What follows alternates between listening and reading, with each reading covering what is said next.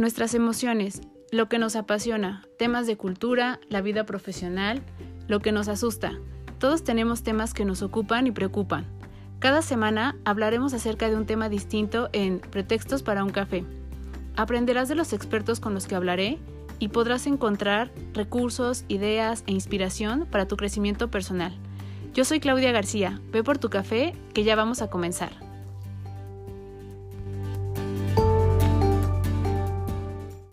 Todos, bienvenidos a un episodio más de Pretextos para un café. Espero que tengan su café su té, su chocolate o cualquier bebida que les eh, sea de agrado para poder eh, tener una charla a la mano y que estén eh, pues dispuestos a escuchar un tema más. Hoy vamos a hablar acerca de un tema que creo que merece ser pronunciado por el simple hecho de que es lo primero que aprendemos cuando estamos comenzando a entrar en este mundo de la educación y lo importante que hoy en día es para nosotros precisamente la educación, ¿no? Lo que representa, lo que eh, creemos que, que llega a encarecer en los países en como el nuestro en México en los que vemos que justo por falta de una buena estructura educativa pues carecemos no solo de la parte, diría yo, de valores, sino de una crítica que en realidad nos permita tener una vida digna y que nos permita tener una vida que sea, eh, que permita esta parte de la diversidad, de conocer, de la creatividad, de la curiosidad, que eso es súper importante, el cómo se genera la curiosidad, cómo se genera el conocer o querer saber más acerca de un tema y esto lo va despejando justo la escritura y la lectura. Entonces, este va a ser el tema del día de hoy. Hoy eh, vamos a tener un poco un soliloquio que hemos tenido una serie de entrevistas maravillosas en los días anteriores y vamos a tener otras más en los días que siguen. Pero hoy vamos a regresar a hablar acerca de otro tema distinto. Como decíamos, eh, la intención es tener un pretexto para hablar de cualquier cosa y creo que el hablar de la escritura y de la lectura es algo súper importante en el tema de la educación. Primero quisiera abordar y seguir y continuar con este tema de la educación. Nuestros pilares para comenzar a comprender el mundo y codificarlo este es conociendo estos signos, ¿no? Que son precisamente pues las letras, eh, cómo vamos aprendiendo y cómo vamos eh, haciendo eh, nuestras, aprendiendo también con H de, de hacer nuestras estas, estos símbolos que para nosotros comienzan a ser trazos conocidos porque los vemos desde pequeños en diferentes este, lugares, en empaques, en promocionales, en en todos lados, pero no sabemos qué significan ni por qué están ahí, ¿no? Entonces comenzamos a decodificar este conjunto de signos y comenzamos a interpretarlos, ¿no? Y esto nos hace que le demos un sentido a las cosas. Cuando lo hacemos con las cosas que son muy simples, como eh, leer el, empaque de una caja de un juguete cuando somos pequeños, le da sentido a lo que vamos a ver o lo que creemos que vamos a encontrar dentro de esta caja.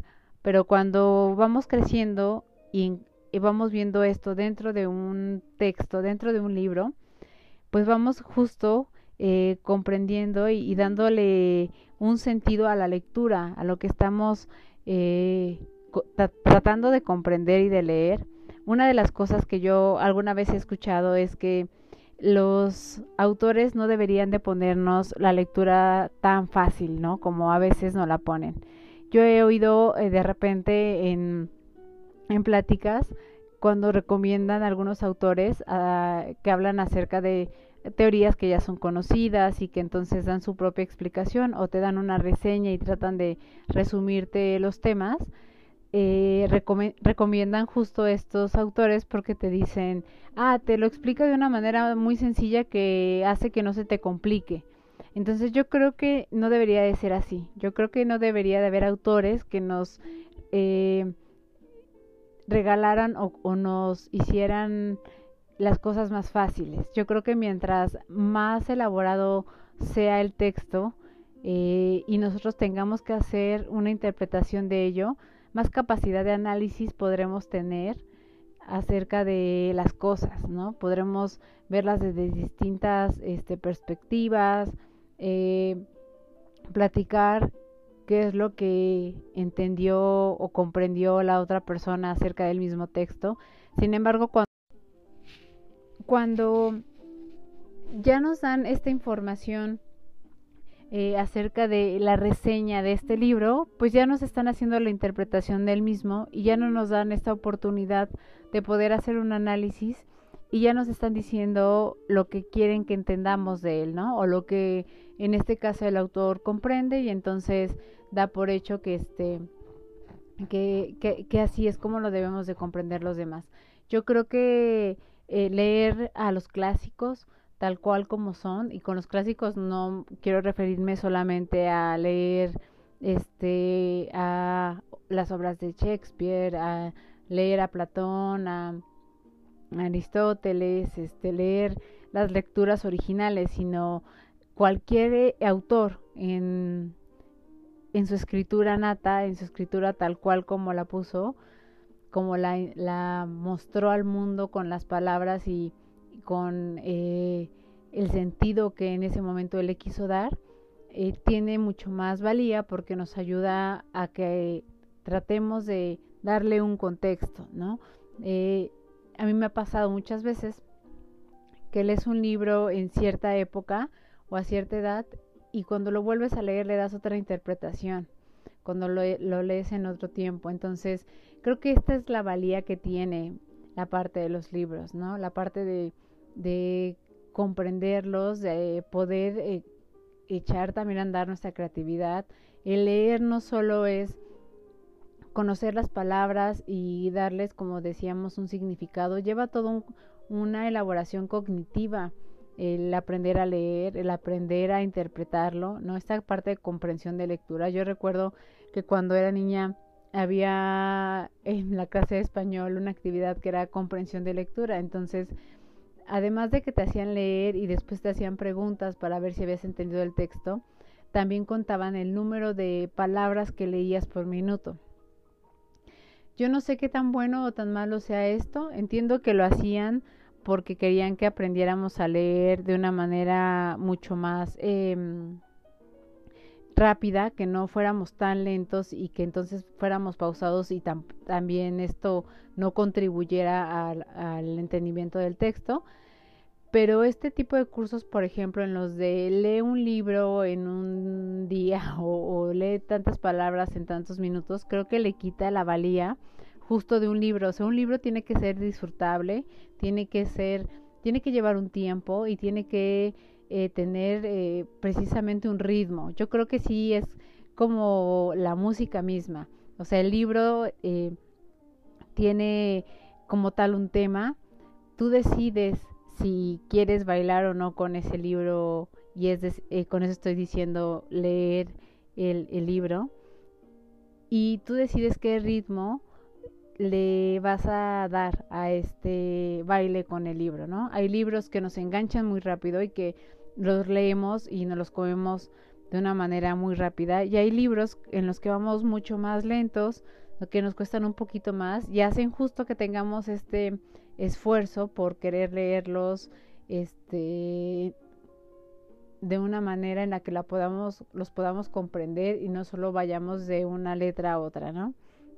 Entonces, eh, creo que esta parte de, de hablar acerca de los libros, porque son el principio básico de nuestra educación, son con lo que comenzamos a conocer y comprender el mundo, son muy importantes, ¿no? Sabemos y hemos visto eh, lamentablemente que en México eh, nuestra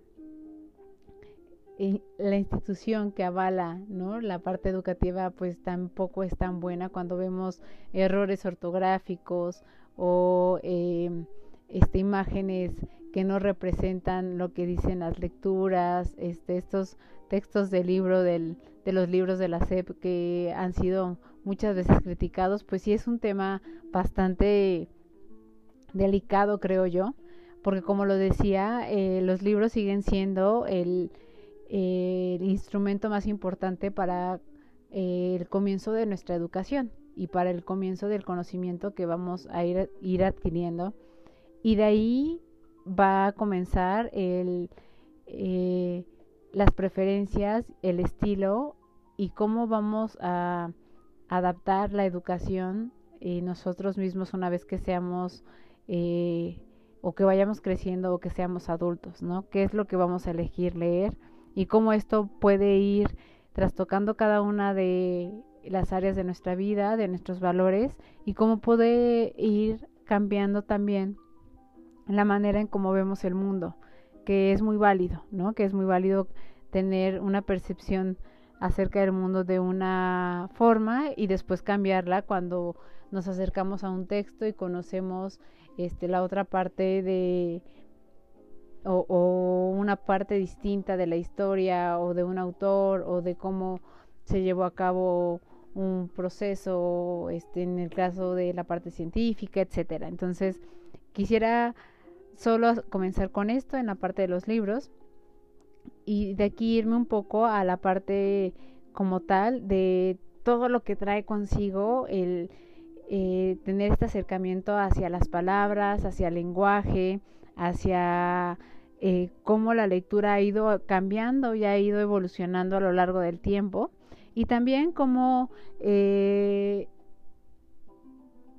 se necesitan de espacios exclusivos y necesarios para leer y no porque se necesite de algún lugar en especial, sino porque sí necesitamos a veces eh, espacios en los que esto se, se promulgue o, o se, se, haga una divulgación para que nosotros podamos querer hacerlo, ¿no? Desafortunadamente por iniciativa propia no lo hacemos, entonces sí necesitamos muchas veces de este tipo de, de eh, empujoncitos para poder hacerlo.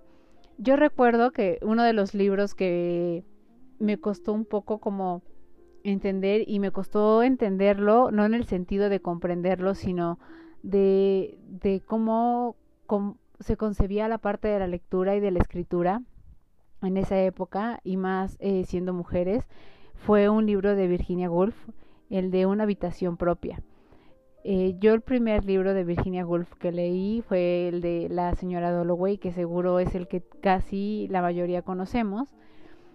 Y además de conocer la biografía de Virginia, creo que una vez que, que comprendemos cómo era su mundo, cómo era el trabajo también y cómo eh, trataba de, ¿no? de estar dentro de este círculo de escritores, nos da la, eh, justo el sentido de cuando leemos una habitación propia. Para quienes no lo han leído, una habitación propia eh, lo voy a espolear, habla básicamente de la evolución de un pensamiento, sí diría un poco feminista hacia la literatura, porque sí va eh, encaminado un poco a la parte de las mujeres, no un poco, a la, sí a la parte de las mujeres. Y el libro empieza planteándonos una pregunta. La pregunta es, ¿qué necesitan las mujeres para escribir buenas novelas? ¿no? Y entonces la respuesta que Virginia Woolf nos da es eh, que irá plasmando un argumento a través de la exposición de situaciones distintas, ¿no? En, algunas ocasiones que son inventadas o, o, son como suposiciones, me parecen a mí, en donde predomina la parte femenina. La conclusión al final es que las mujeres escriben buenas novelas eh, cuando tienen independencia económica y personal y con eso quiere decir que tienen un cuarto propio, ¿no? Entonces, en ese momento, el tener independencia es eh, totalmente distinto a lo que llamamos hoy independencia y entonces el tener una habitación propia es tener un espacio para poder leer, para poder escribir y para poder eh, plasmar lo que en mente eh, podemos poner en palabra, ¿no? Aquí nos vamos un poquito al psicoanálisis y entonces nosotros sabemos que el pensamiento se representa mediante la palabra y la palabra, pues bueno, viene una manera de representarla y, de dejarla como una marca y, dejarla de alguna manera e, eternizarla es escribiéndola, ¿no? Y haciendo un libro.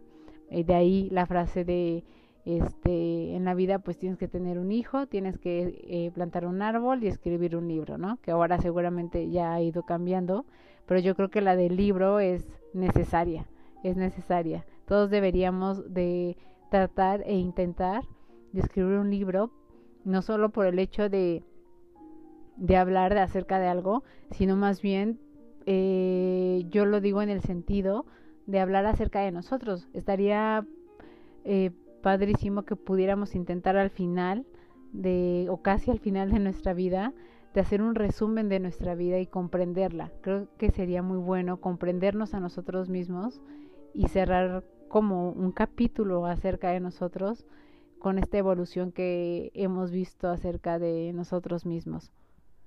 Otra de las cosas que podemos encontrar en el, en el libro eh, es que Virginia eh, se cuestiona también las dificultades que se encuentran tanto hombres como mujeres para escribir buenas obras, ¿no? Que con el tiempo, el espacio y la concentración a veces no es suficiente, ¿no? Si para los hombres ya era complicado tener una estabilidad mental adecuada para poder escribir, para las mujeres lo era mucho más en esa época. Y entonces el no tener esta disposición a una habitación, pues hacía que, que esto fuera un obstáculo para poder eh, ser una escritora, ¿no? Tenían una idea un poco estereotipada acerca de eh, la sociedad, de cómo la sociedad veía a la mujer y esto eh, ella creía que mermaba el talento que podían tener las mujeres para poder escribir. Entonces, vemos muchas representaciones y lo sabemos, ¿no? A lo largo del de la historia de las de la escritura y de, de los libros que muchas veces eh, los autores o las autoras eh, mujeres tuvieron que publicar sus libros con nombres eh, de hombres para que pudieran ser publicados. Entonces, este es solo un una como breve nombramiento para hablar acerca de de, de por qué eh, sí se necesita un espacio para leer y no lo quiero poner solo en las manos de Virginia Woolf, digo, lo tomé porque ella habla acerca de esto y creo que sí nos acerca en general como hombres y mujeres a tener una, un espacio para poder hacerlo. Todos leemos de maneras distintas, eh, no sé si a ustedes les ha pasado, pero eh, yo que fui a la universidad eh, viviendo muy lejos de ella, eh, haciendo casi dos horas de, de, camino, pues mis trayectos eran leer, ¿no? Ese era lo mejor que podía hacer en dos horas para poder eh, aprovechar el tiempo. Entonces, ahora, hoy en día, eh, a veces me, me, es un poco complicado leer estando, eh, no sé, como no en movimiento o en casa o siempre sigue siendo el camino hacia algún lugar el pretexto como más más fácil o, o más o al que estoy más acostumbrada para leer, ¿no? Entonces esto también nos habla de pues cómo este tipo de, de actividades o de este costumbres que adaptamos cuando vamos aprendiendo este y cuando nos vamos acercando a la parte de la lectura.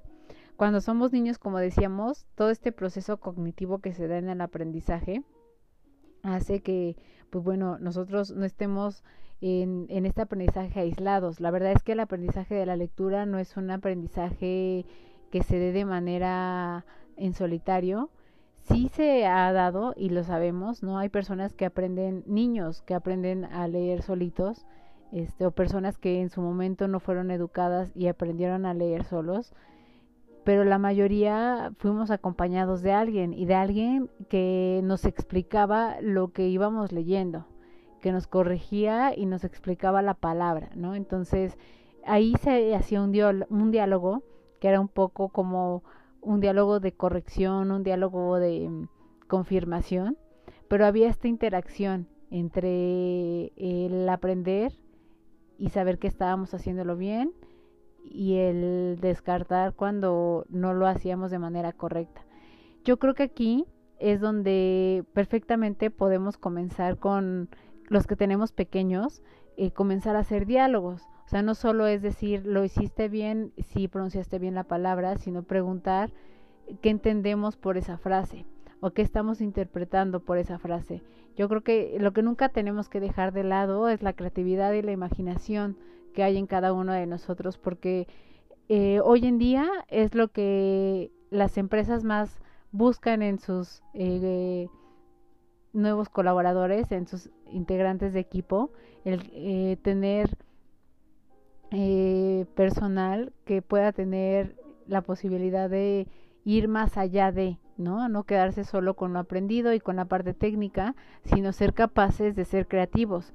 Pero esto, pues, de alguna manera con el tiempo se nos fue mermando, se nos fue cortando y creo que una manera de hacerlo y de provocar también el, la parte del diálogo y la parte de eh, tener una eh, crítica propia acerca del libro, una interpretación de una lectura, de un párrafo, etcétera, eh, puede darse así, preguntando qué piensas, eh, qué es lo que tú interpretas y entonces confirmar, reafirmar y, también del otro lado recibir una respuesta acerca de lo que nosotros pensamos también acerca de, esto. Esto nos ayuda a darles eh, herramientas a los a nuestros hijos, a si son educadores, a, a los pequeños con los que están trabajando, para que puedan aprender a darle sentido a lo que leen, ¿no? A no solo quedarse con estas partes de, de, de ah, ok, está diciendo casa, es casa, nieve, tal, no, es,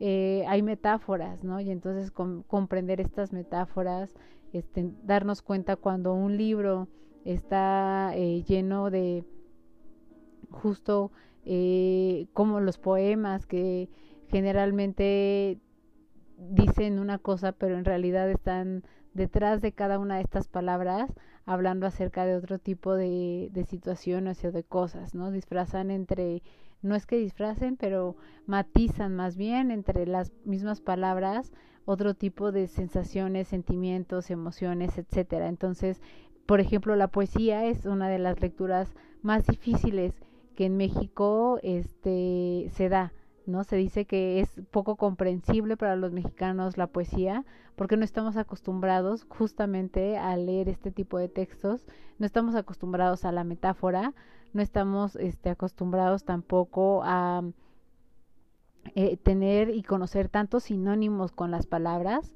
Eh, nosotros estamos acostumbrados a las palabras muy coloquiales y de repente cuando encontramos palabras que eh, eran utilizadas con anterioridad o que se utilizan para describir eh, de distintas formas este una sola cosa, una situación, a una persona nos cuesta trabajo, ¿no? Y entonces vienen eh, todas estas notas que de repente vemos en los libros y que a la gente de repente nos cuesta trabajo también leer porque no estamos acostumbrados también a que al mismo tiempo nos vayan educando y nos vayan enseñando acerca de lo que estamos este, leyendo. Entonces, como lo vemos, es algo un poco complejo, ¿no? Y no sería tan complejo si aprendiéramos a hacerlo desde pequeños. Eh, hacia eso voy, hacia tratar de, de que le demos este valor y encontremos este valor de las palabras, de la escritura, de la lectura y de por qué seguir valorando a los libros y por qué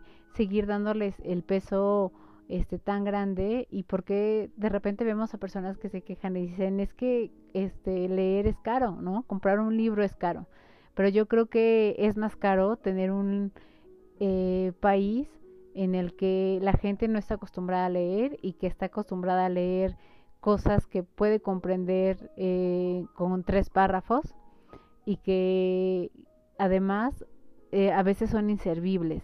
Y cuando digo inservibles son porque a lo mejor son chismes o porque son temas que no tienen pues gran relevancia. Entonces, qué, qué bueno sería, y lo digo de manera personal, porque yo lo intenté en la universidad y fue uno de, de, este, de las tareas que tuve en una materia, pero no lo logré. Qué bueno sería que pudiéramos aprender a leer, este, por ejemplo, el Quijote, ¿no? Eh, sé que es muy, muy extenso, que no es tan fácil leerlo porque aparte pues el lenguaje que maneja es el español de España, ¿no? Y a lo mejor para nosotros de por sí es complicado leer, para los mexicanos es todavía más complicado leer a, Cervantes, pero tampoco estamos acostumbrados a leer obras. Eh, muchos de los mexicanos, y también es algo que, que sabemos, no sabemos leer obras de teatro, ¿no? Nos cuesta leer a Shakespeare, nos cuesta leer este, a los clásicos, entonces sabemos de qué tratan más o menos. Cuando alguien te dice, ah, ¿has leído los este, diálogos de Platón? Y entonces de repente cuando eh, nos vamos a, tratar de, querer explicar, nos vamos a lo típico. Ah, el diálogo de donde hablan acerca del amor, ¿no? Que es el, clásico casi todos no sabemos. Y en realidad no lo sabemos porque nos lo han platicado, no porque lo hemos leído.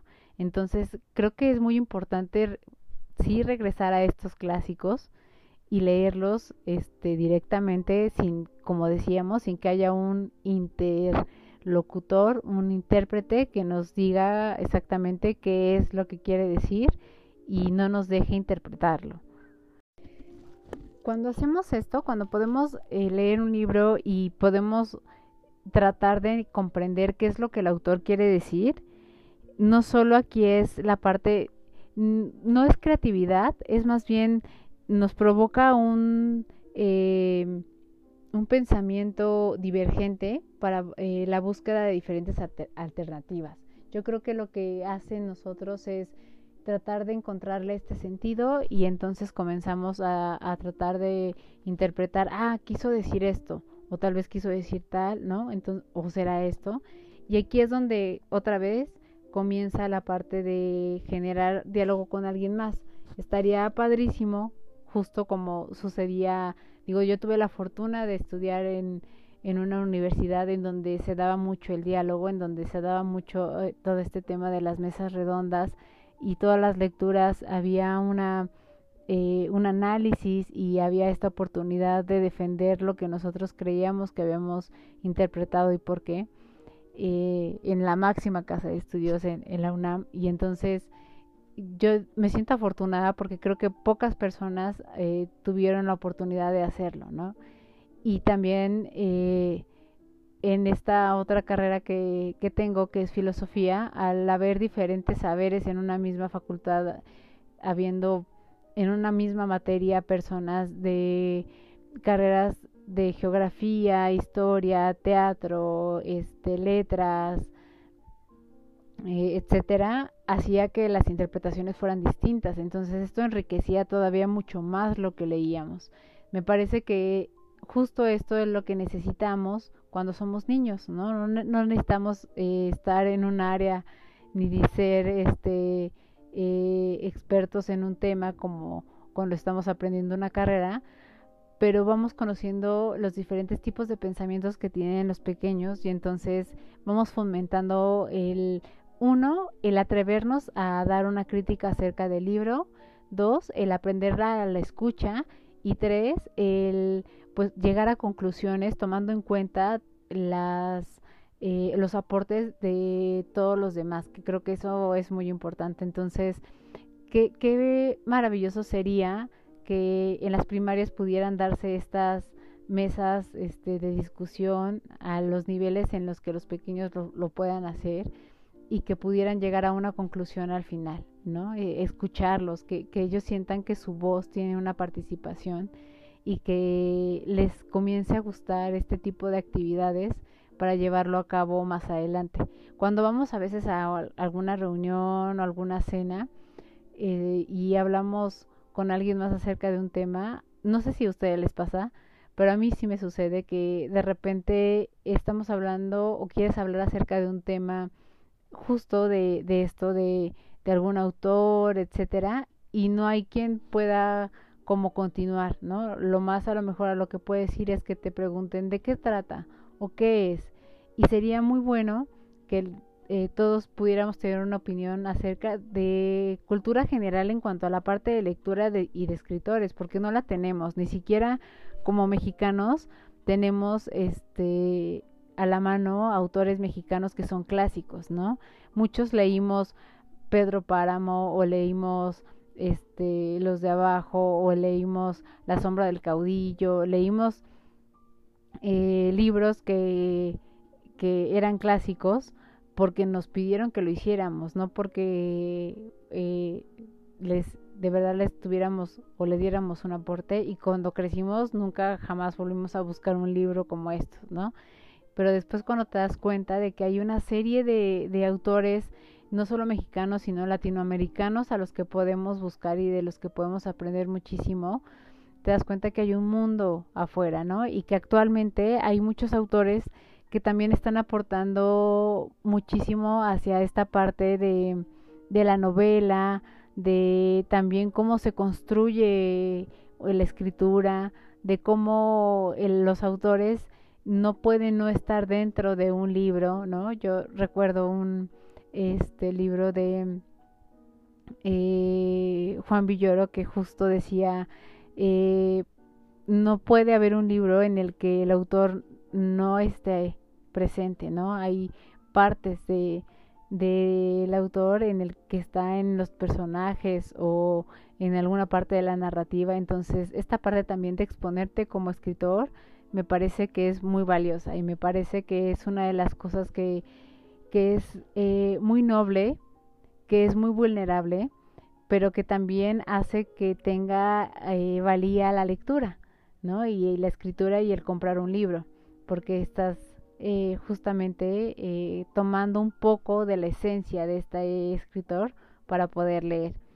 Otra de las cosas que me parece que es importante para, para tomar en cuenta y hacer que o fomentar en los pequeños la lectura es que eh, les damos la oportunidad cuando leen de que al crecer tengan un sentido de que son seres autónomos, de que pueden eh, ser capaces de tomar decisiones. Como decíamos, cuando puedes dar una opinión acerca de algo, puedes sentirte seguro de que estás tomando decisiones, de que estás interpretando, de que estás eh, poniéndole valor a eso y puedes tener también la certeza de poder dar la opinión desde ti y esto ayuda no solo para para la parte personal, sino incluso para la parte profesional, aun cuando te dediques a una cosa muy distinta a lo que tenga que ver con lectura, ¿no? Aun cuando a lo mejor seas eh, mercadólogo de finanzas, eh, seas eh, auditor, seas de recursos humanos, etcétera, cuando tienes esta capacidad de o esta seguridad, estas habilidades para poder hacerlo, eres capaz de defender propuestas, puntos de vista, de cuando expones eh, ir más allá y ver más allá acerca de la propuesta que vas a hacer.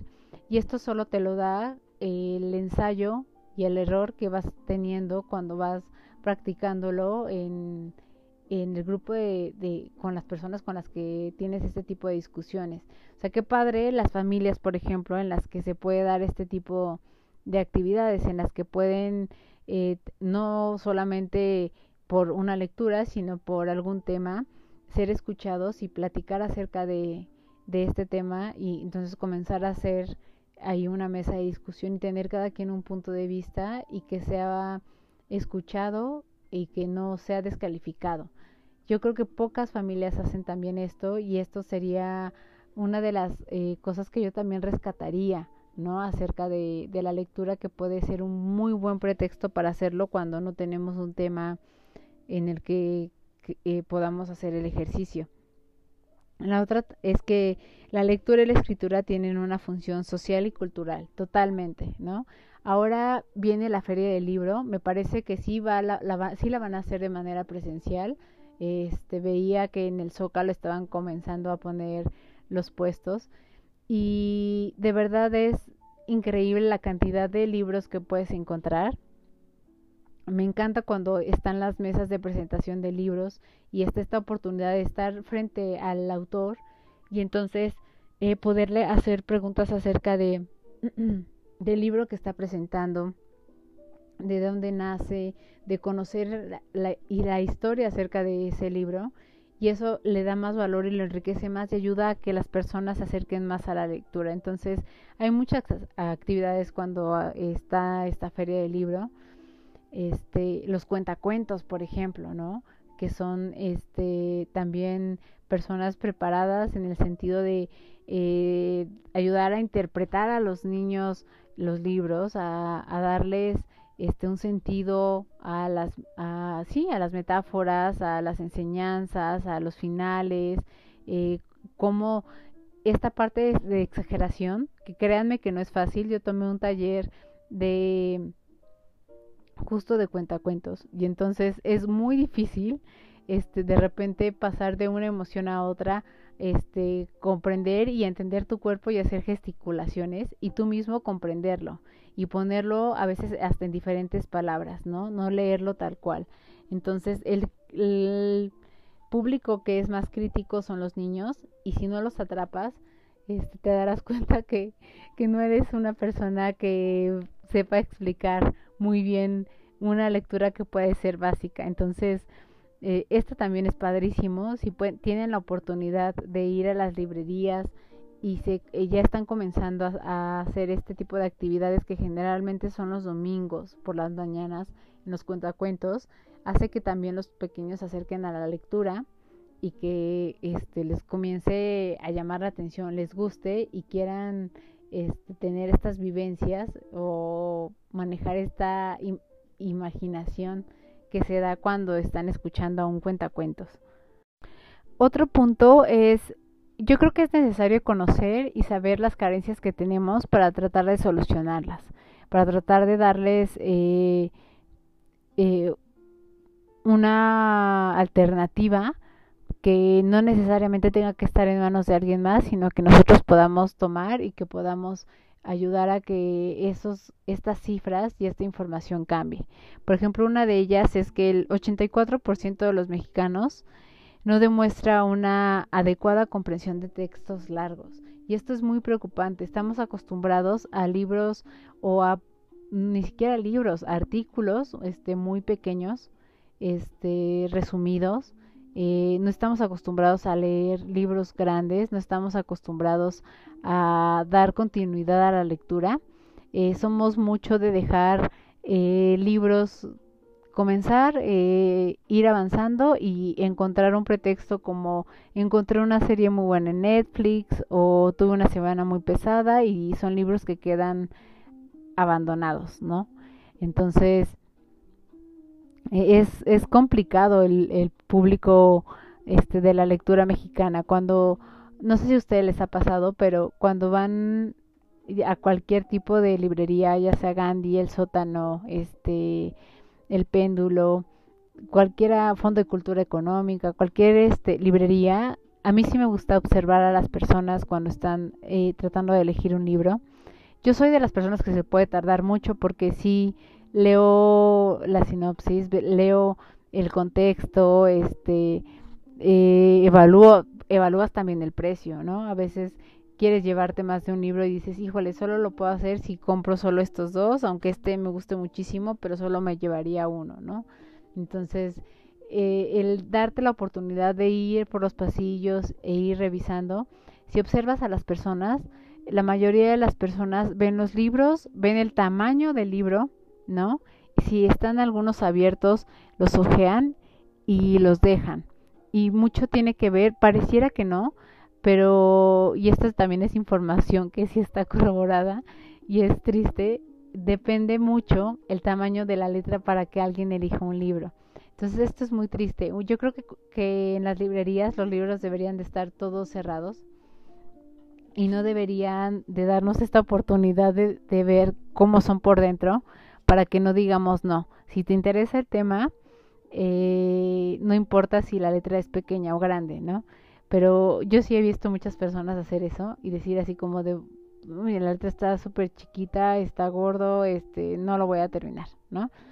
Pero como menciono, si de verdad te interesa el libro, no, no importaría si la letra es pequeña o no, ¿no? Que ese es uno de los temas otro de los temas este, de los mexicanos es que estamos acostumbrados a los eh, escritores que son conocidos y que son fáciles de nombrar, así tal cual lo decía el estudio, ¿no? Y este y era y estos son estudios que se hicieron con las librerías, con las eh, personas que trabajan en las librerías y que los atienden, ¿no? Que atienden al público para ver qué libros son los que están buscando.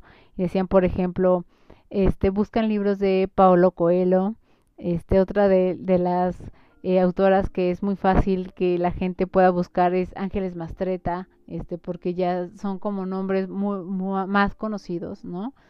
Este, buscan también mucho este, libros de superación personal, pero también tienen ya a sus, a, sus predilectos, ¿no? Tienen a, a los que eh, salen todo el tiempo en, en las revistas o que te salen en los anuncios en Facebook, ¿no? Justo también decían, o los que salen en los programas también este de radio o de televisión y los recomiendan y no hay esta parte como de una investigación previa que es lo que preguntaban les decían oye estás buscando un tema qué tema estás buscando para ver si te puedo recomendar a un, a un autor y entonces por ejemplo un tema de pareja tengo problemas con mi pareja y entonces quiero un libro este que me ayude a resolver esto y la gente en vez de buscar de qué alternativas más puedo tener se van luego luego por Walter Rizzo no no lo no estoy con esto diciendo que tenga menor o mayor este valor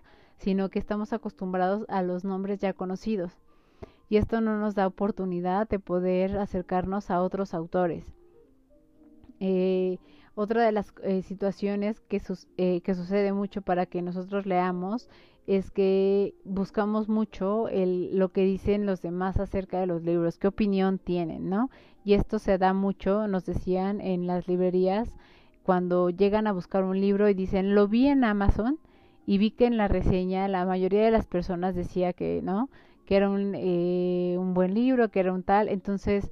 ¿Qué, ¿Qué tanto estamos dándole también este el peso a quien está dando una reseña acerca de ese libro? Eh, no porque no sea, no tenga validez, sino porque no sabemos eh, para qué fue comprado ese libro, en qué contexto y qué se esperaba de ese libro. Entonces siempre investiguen acerca del autor, siempre vean eh, si eh, está eh, este se empareja con lo que ustedes están buscando y no eh, lo comparen con, con alguien o con la crítica de alguien que no conocen, que ni siquiera saben por qué lo compró, ni en qué este el contexto lo compró, etcétera. Otra de las cosas es que eh, estamos muy acostumbrados o nos estamos acostumbrando mucho a que los libros eh, se hagan película. Entonces, si es un buen libro, creemos que se va a volver eh, en poco tiempo una película y preferimos ver la película. Yo soy de las personas, que seguro también hay muchas, que leen eh, el libro y ven la película. Y entonces si hacemos este comparativo como de, ah, no decía eso, o se saltaron esta parte, o si ejemplificaron muy bien este la a los personajes, muchos de los diálogos fueron respetados. Yo recuerdo que cuando, eh, y siempre lo voy a decir, de los primeros libros que leí eligiéndolo yo sola, sin que eh, un maestro me pidiera que lo, me pidiera que lo leyera, fue eh, el de Arráncame la vida, que encontré en la biblioteca cuando iba en, en, la preparatoria. Y este, y les puedo decir que la primera vez pues no entendí algunas cosas, ¿no? Lo he leído varias veces y cuando supe que iba a hacer la película, eh, pues quise saber quiénes iban a ser los personajes. Después vi en un documental que la misma Ángeles Mastreta se queda un poco como de, ay, no me imagino que Ana Claudia Talancón pues sea Catalina, ¿no? Entonces no la veo siendo con este carácter, este, siendo la persona, la niña que después se va a convertir en la mujer rebelde que, que va a, encontrar la forma de, de agarrar eh, un poco la medida de, de su esposo, ¿no? O de o tener el valor de defender lo suyo, de encontrar un amante, etcétera. Y cuando después vio el casting y vio cómo era la transformación, pues eh, sí quedó como un poco de, ah, sí, sí es verdad, ¿no? Sí, sí, sí quedan. Yo recuerdo que cuando vi la película, a mí algo que me impresionó, una fue eh, los diálogos, que sí eran muy, muy eh, apegados al libro, y entonces eh, te hacían bueno, en mi caso, este, me hacían como sentir de, ah, sí, sí es como en el libro. La otra fue que a comentarios machistas había muchas risas, ¿no? En, en, el cine. Entonces esto era un poco extraño, que hubiera como estas risas cuando la misma Ángeles Mastreta lo menciona y dice, pues bueno, yo puse estos comentarios porque era la época en la que se estaba desarrollando la historia. Eh, estábamos hablando de un general que era totalmente este machista que estaba acostumbrado a que le sirvieran, a dirigir, a ordenar, etcétera, y no lo hacía con el afán de que la gente se riera, pero la gente se reía, ¿no? Entonces como que ella al principio no entendía tampoco por qué se reía la gente, y yo tampoco lo entendía. Ahora lo veo y pues causa un poco de gracia ver a, a este a un general diciendo eso, este, porque sabemos cómo eran las cosas antes, pero seguramente si lo vemos de una manera objetiva y viendo que las cosas pudieran ser así en este momento, no nos causaría nada de gracia, ¿no? Entonces, este tipo de cosas también son las que eh, los mexicanos hacemos. No leemos los libros, vemos las películas y damos por hecho que la película es tal cual como ese libro y no siempre es así, ¿no? En algunas en algunas ocasiones es muy apegado, en algunas otras ocasiones no. Ese otro ejemplo fue o puede ser eh, cuando salió toda la saga de Harry Potter, pues bueno, todo el mundo leía Harry Potter, ¿no? Y entonces eh, había este comparativo también de las películas con, con este mundo de fantasía que, cree, que se creó, ¿no? Con, con Harry Potter y qué tan apegado y qué tan no estaba. Creo que aquí eh, era más la magia que podía haber de las cosas que que pudieron darle una forma física, porque en la parte del libro pues era muy fácil eh, describirlo y, hacer que existieran ciertos artefactos o ciertos este, escenarios y, lo complejo fue para los directores pues hacer que, que eso fuese algo visual y que sí pareciera algo real. Y luego vemos esta parte de las lecturas que actualmente se encuentran, ¿no? Y entonces encontramos en la parte de superación personal, cuando vayan a la librería, eh, creo que es la parte más amplia, ¿no? De muchísimos autores hablando de cómo ser feliz, de cómo cambiar hábitos, de cómo este, dejar de procrastinar, de cómo eh, eh, no sé, a emprender, de cómo ser alguien altamente efectivo. Y creo que no es que yo devalúe estos libros, pero creo que eh, deberían de ser habilidades que ya deberíamos de tener. Y que si nosotros justo pudiéramos meter no solo en la lectura, sino en la educación, este tipo de valores, eh, no existirían este tipo de libros como de eh, tiende tu cama, ¿no? este libro que se llama así, y entonces te dicen, si, si tú todos los días te levantas y lo primero que haces es tender tu cama, comienzas a tener otros hábitos. Pero ¿por qué tendrían que decírnoslo a los 30 años? ¿No? O sea, tendrían que ser como actividades y hábitos que ya tendríamos que tener desde niños. Lamentablemente no es así y entonces lo buscamos en un libro que nos lo diga y entonces le, damos este peso a eso cuando es algo que yo creo, me, yo he encontrado muchos libros y ahí sí lo puedo decir de manera personal, que lo que está escrito es sentido común, ¿no? Es mero sentido común, alguien que usó su sentido común para dárselo a alguien que pues no tuvo, eh, no sé, hábitos o costumbres que le permitieran tener eh, o dar eh, más orden a su vida, no solo personal, sino también profesional. Vemos también mucho acerca del desapego, de eh, cómo no dar eh, o entregar tanto amor, no sé, me parece que son situaciones en las que, híjole, no estoy tan segura que tan buenos puedan ser estos libros, ¿no? Y nos vamos a la parte social, que me parece que es un área muy, muy, muy buena y que nos puede este, ayudar muchísimo. y para comprender, ¿no? Ah, no solo nuestro entorno, sino comprender cómo la cultura ha ido cambiando.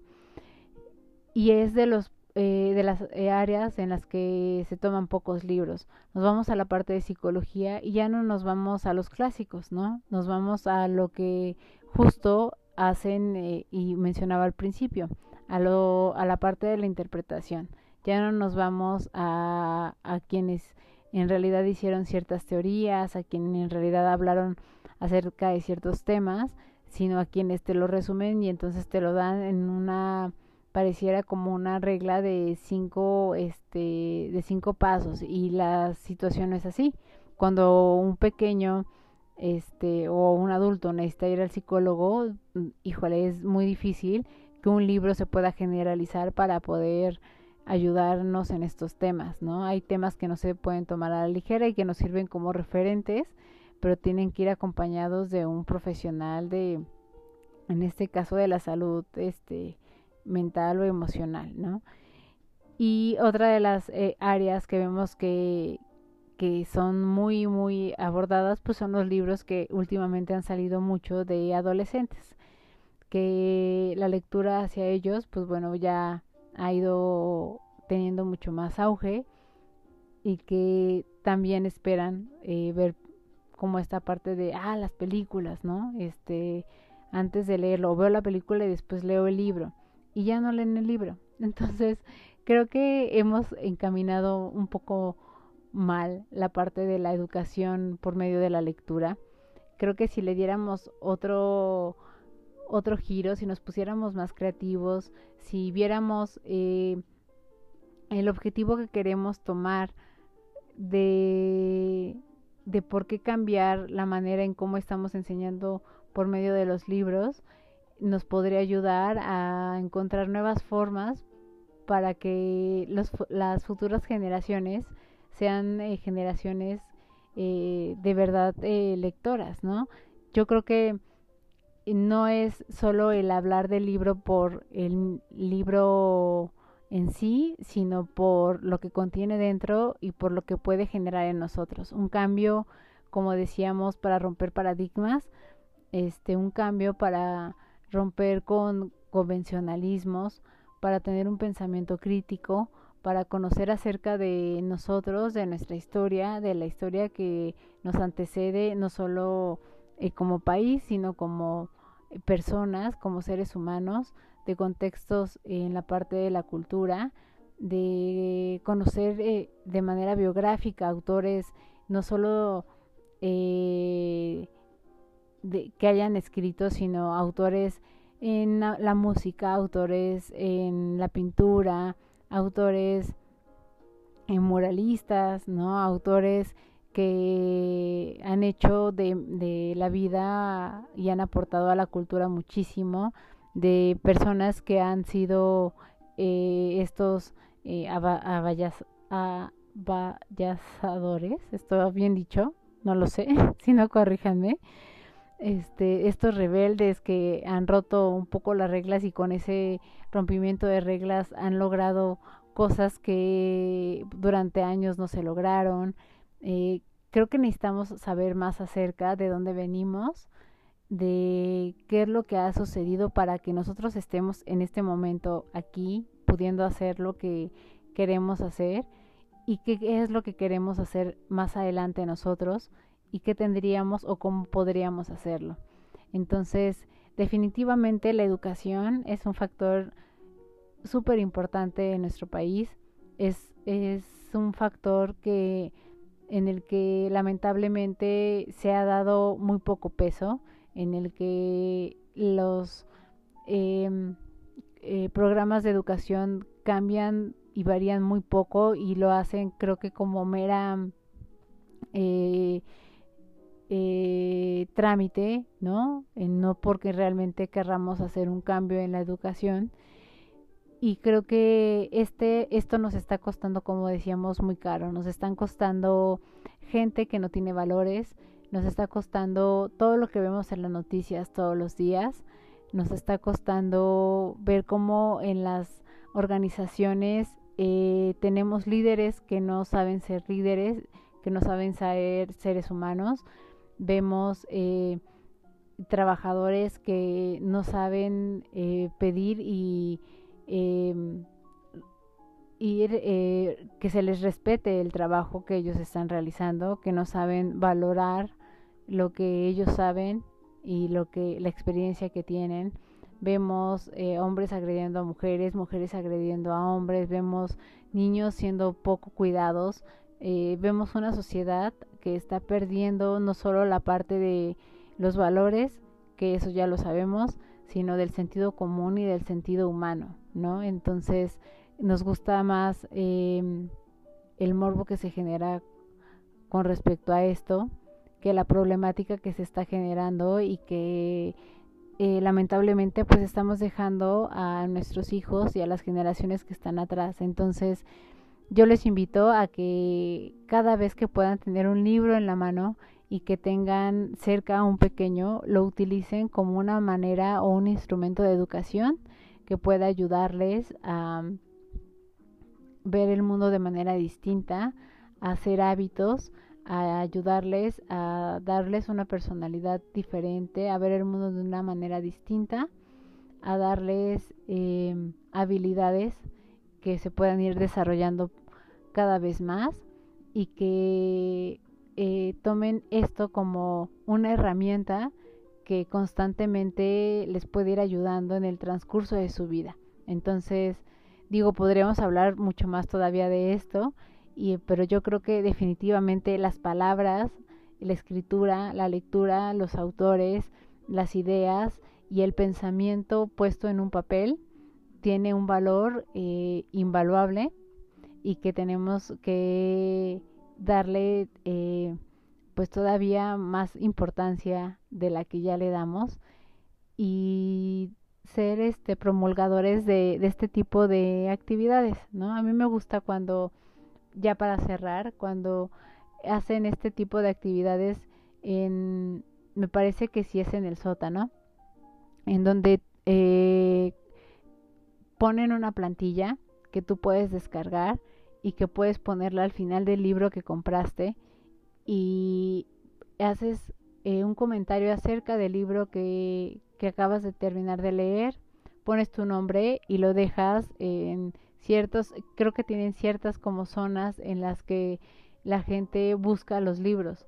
Y entonces eh, quien lo encuentra eh, lee el, al final eh, la intención es que no leas el, la sí la, la reseña o lo que le dejó de mensaje a la persona que leyó ese libro sino que tú al encontrarlo lo leas al final veas lo que puso esa persona y tú también pongas tu reseña y se pase así de mano en mano, ¿no? Entonces, yo sí creo en esta parte de eh, compartir los libros, de prestarlos, de eh, que se puedan eh, pasar de una mano a otra, de que se puedan subrayar, de que podamos hacer anotaciones, para eso sirven y para eso están, y que podamos regresar a ellos cada vez que necesitemos una cita, que necesitemos confirmar alguna información y que podamos hacer eh, compartirlo con alguien más. Nunca sabemos quién se va a interesar por el tema del libro que acabamos de leer.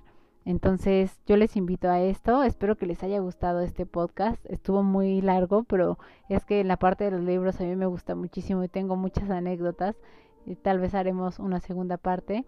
Y van a darse cuenta que estamos poco a poco cambiando ya esto, pero muy pronto ya estos podcasts los van a encontrar en YouTube. Nos vamos a ver las caras mientras estamos hablando acerca de esto. Y entonces, aparte de las entrevistas que se están generando y que estamos llevando a cabo este, con expertos del área laboral, del área de la salud que van a encontrar esta semana, este, más adelante de la parte de cultura, etcétera, pues también habrá estas oportunidades de hablar este, de manera personal acerca de, de un tema. Entonces, espero que les haya gustado eh, este episodio. Si hay comentarios, ya saben, con todo gusto. Y si hay un tema que, que, quieran que tomemos y, o que busquemos algún especialista para hablar de ello, también háganmelo saber y con gusto lo haremos. Entonces, muchas gracias por la escucha como siempre. Espero que esto haya sido de su agrado y nos vemos en otro episodio más con cualquier pretexto para tomar café, para hablar y para hacer de eh, cualquier tema un tema interesante y que pueda llevarse a cualquier eh, sitio a la mesa, a no sé, a una cita, a un trabajo, etcétera.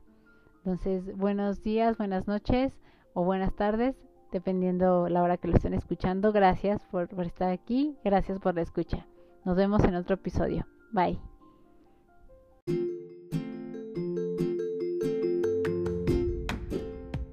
Muchas gracias por estar aquí. Nos escuchamos en el próximo episodio con un pretexto más para hablar de otro tema.